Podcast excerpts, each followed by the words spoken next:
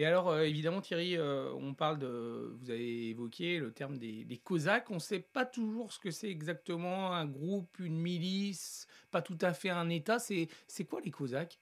Bah, en fait, ce sont des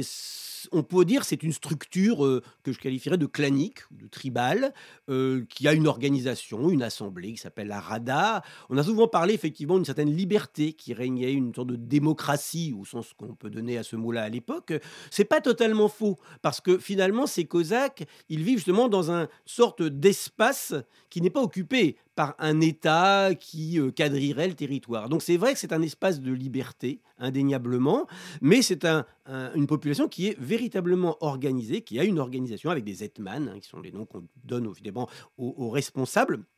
donc de, ces Cosaques. Et euh, ce qu'on peut dire quelque part, c'est que ces Cosaques, justement, à un moment donné, euh, parce qu'ils se trouvent justement euh, entre différents États, vont être, on va chercher à les capter, à les maîtriser quelque part d'une certaine manière. Mais comme je l'ai dit, ce sont plutôt les Polonais qui, au départ, utilisent ces Cosaques face aux Tatars de Crimée, face aux Ottomans qui soutiennent les Tatars de Crimée, et dans un second temps, donc à partir effectivement du XVIIe siècle,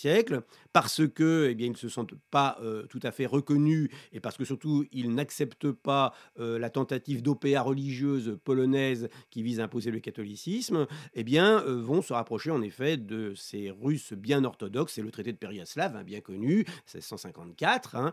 qui, alors évidemment, est un élément de mémoire disputé, puisque on leur a compris que c'est sur ce traité que s'appuie, traité qu'on ne connaît plus d'ailleurs, le texte, pour le préciser, a disparu, le texte original, mais ce traité effectivement a été interprété par l'historiographie russe comme pratiquement une acceptation de soumission, sorte euh, que les, les Cosaques euh, se mettaient sous la protection, effectivement, quelque part